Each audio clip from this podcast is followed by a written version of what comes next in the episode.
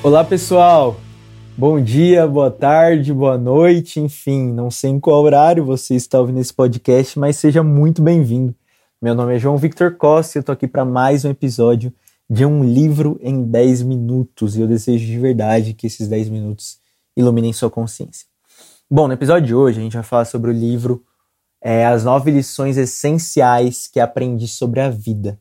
Na perspectiva, obviamente, lições essenciais na perspectiva do autor, que é o Harold Kushner. A gente já falou sobre o livro do Kushner aqui, não sei se vocês lembram, mas a gente falou do, do livro Quando Coisas Ruins Acontecem às Pessoas Boas. Nesse episódio, quando a gente falou desse livro, a gente falou bastante sobre a história do Kushner.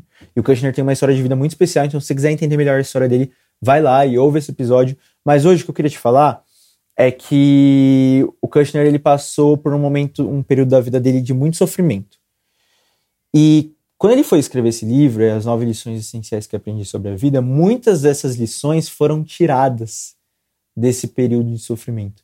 Então ele tem uma história muito especial de muito sofrimento, mas também de muito aprendizado em meio ao sofrimento.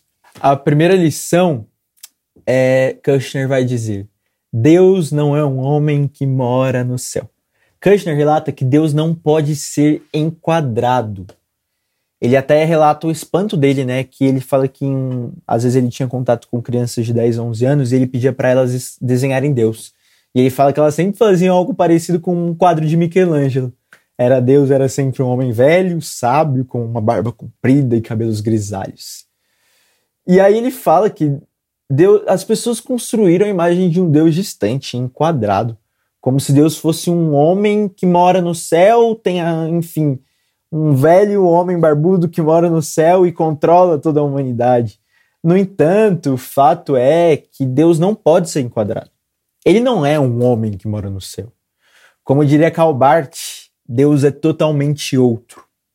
Ele não se enquadra. Aí Kushner vai até dizer, né? É, Deus não é uma pessoa, abre aspas, porque Kushner diz. Deus não é uma pessoa como nós que mora no céu. Deus não é uma pessoa como nós que mora no céu. Deus é real, mas real de uma maneira muito diferente de nós. Se enquadramos Deus como um homem, isso significa que Deus é um homem, não uma mulher, e que os homens são mais similares a Deus do que as mulheres? Se Deus em seu desenho for velho, devemos nos preocupar que Deus talvez não compreenda os problemas que vocês jovens enfrentam? Se Deus em seu desenho tiver a pele branca, uma criança de pele negra ou morena, uma criança asiática, deve sentir que está menos próxima de Deus do que crianças de pele branca e olhos azuis?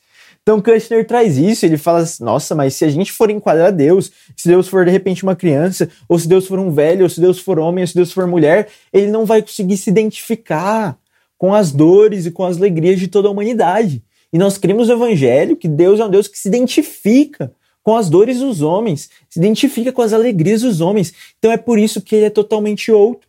Ele não pode ser enquadrado. Porque se a gente falar que Deus é uma mulher, as mulheres vão se achar mais parecidas com Deus. Se a gente falar que Deus é um homem, os homens vão achar que Deus são mais parecidos, que, eles são mais parecidos com Deus. Se Deus for preto, as pessoas pretas vão ser mais parecidas com Deus. Se Deus for branco, enfim, se Deus for uma criança, ele vai se importar mais com crianças. Se Deus for um velho, ele vai entender mais os velhos. Então, não, Deus não se enquadra. Deus é outro. E.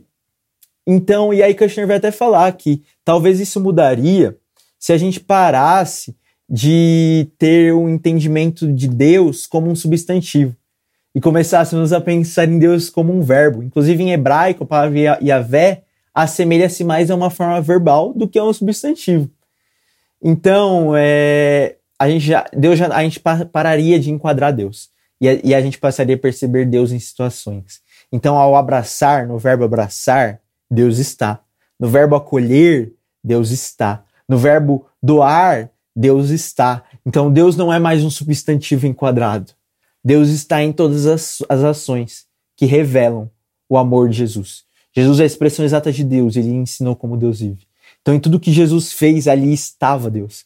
Então, Deus já não é mais um substantivo enquadrado, mas Deus é um verbo. Deus é amor.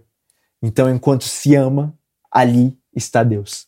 E aí, o Kushner vai até dizer que quando a gente para de enxergar Deus como um substantivo e enxerga ele como um verbo, a gente para de perguntar onde está Deus e a gente começa a perguntar quando está Deus. Então não é mais, ai, onde está Deus em meio a isso, em meio a aquilo, não. É quando Deus está. Quando Deus está agindo. E quando Deus está agindo? Quando nós estamos abraçando. quando nós estamos acolhendo, quando nós estamos amparando. É nestes momentos que Deus está. Então, não mais onde está Deus, mas quando está Deus. Quando as atitudes de amor são praticadas. E aí ele vai até falar, né, que um cientista ele nunca viu um elétron. Mas por que que cientistas acreditam que elétrons existem? Porque existe, quando eles olham nos, micro, nos microscópios deles, eles veem coisas acontecendo que só podem acontecer porque elétrons existem. Então, ele fala que é a mesma coisa com Deus. Existem coisas que só podem acontecer porque há Deus, porque Deus é.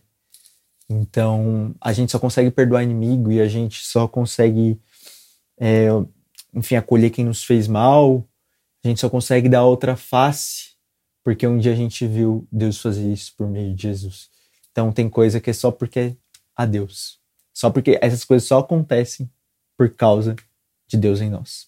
A segunda lição que o Kushner nos traz, que eu gostaria de citar aqui, é que Deus não nos envia o problema. Deus nos envia força para lidar com o problema.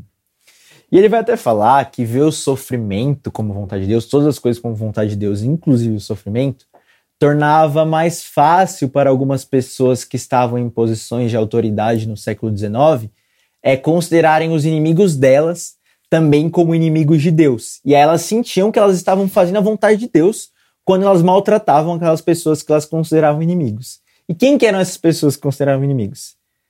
é, as pessoas pretas.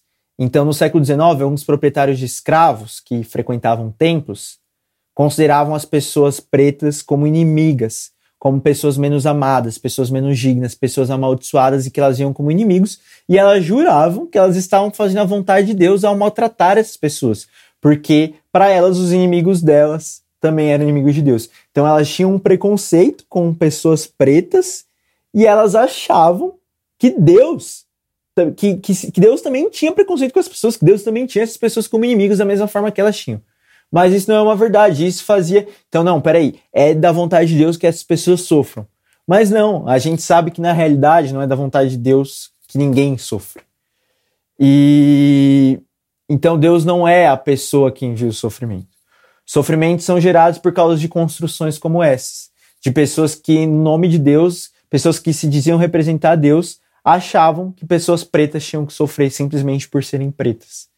A vontade de. E, e, na verdade isso nunca aconteceu. E isso foi chegando no mundo de hoje. A gente chegou no mundo que a gente sabe que é, os dados revelam que as pessoas pretas, na maioria das vezes, na maioria das culturas, são as que mais sofrem por causa de construções sociais e culturais como essas que viam pessoas pretas como inferiores. Então, se hoje há pessoas pretas sofrendo no mundo, não é porque Deus quis que elas sofressem, mas porque a sociedade foi construída assim. E onde está Deus nisso tudo? Se Deus é o verbo, se Deus é, o, é um verbo amar, se Deus está no, na, no, no verbo, Deus está na, na, em enviar forças para que essas pessoas se lidem, é, para que as pessoas saibam lidar com esse problema. Então Deus não é quem envia sofrimento, Deus é quem nos capacita. Então Kushner vai dizer: Eu encontro Deus não nos testes que a vida nos impõe, mas na capacidade de pessoas comuns enfrentarem desafio, os desafios, encontrando dentro de si qualidades da alma e coragem que não sabiam que tinham até o dia em que precisaram delas. Deus não envia o problema, a doença, o acidente, o furacão. E Deus não nos leva embora quando encontramos as palavras e rituais certos para lhe implorar. O que Deus faz é nos enviar a força e a determinação de que nós mesmos não nos sentimos capazes de ter para podermos lidar ou conviver com problemas que ninguém pode levar embora. Então Deus não é o, a pessoa que gerou o sofrimento na vida de quem passa fome ou de pessoas pretas, enfim, Deus é quem lida força, quem envia força para as pessoas lidarem com seus problemas. A terceira lição essencial sobre a vida que o Kushner traz é que o perdão é um favor que você faz a si mesmo. Exatamente. O perdão é um favor que você faz a si mesmo. Aí ele vai até falar né, que a vingança ou acertar de contas com alguém que nos fez mal é algo que todo mundo gosta de fazer e falar que está fazendo justiça. Então, não, alguém fez algo contra mim, agora eu tenho que me vingar e fazer algo contra ele porque isso é fazer justiça. Só que não, no evangelho a gente aprende que isso não é fazer justiça, isso é se vingar mesmo. Isso não, certamente não, não é o que o evangelho nos ensina. Então, aí ele vai testar um exemplo muito interessante. Ele vai falar: imagina que você está segurando uma maçã com a mão esquerda e com uma faca na mão direita você vai cortar a maçã. Só que aí a faca escapa e aí, sem querer, com a sua mão direita, você corta a sua mão esquerda. e aí a sua mão esquerda tá lá sangrando, você pega a faca para se vingar da mão direita. Então você cortou sem querer sua mão direita, com, você cortou sua mão esquerda com a mão direita, aí agora a mão esquerda pega a faca lá e corta a mão direita para se vingar. Ele fala: alguém faria isso? Alguém em sã consciência faria isso? E ele vai falar: claro que não, ninguém faria isso. Por quê? Porque as duas mãos são parte do mesmo corpo. E aí a gente só estaria se machucando uma segunda vez. E aí ele vai falar que é exatamente isso que a gente faz quando a gente quer se vingar de alguém que nos fez mal. Somos todos parte do mesmo corpo. E não dá para uma mão feriu a outra sem querer e a outra quer se vingar. Não, a gente é parte do mesmo corpo. A vingança não, caba, não, não cabe é, no meio de nós, sabe? Aos olhos de Deus, nós somos parte do mesmo corpo, nós somos uma única entidade, somos todos a imagem de Deus. Então, ferir uma outra pessoa porque ela te feriu é ferir a si mesmo. Então, se eu pego e firo uma outra pessoa, eu estou ferindo a mim mesmo, porque eu sou. Se uma mão fere a outra, ela está ferindo a si mesmo, porque é tudo parte do mesmo corpo. Da mesma forma, é eu querer ferir, querer ferir uma outra pessoa que é parte do mesmo corpo que eu. Então, ferir ao outro é ferir a si mesmo.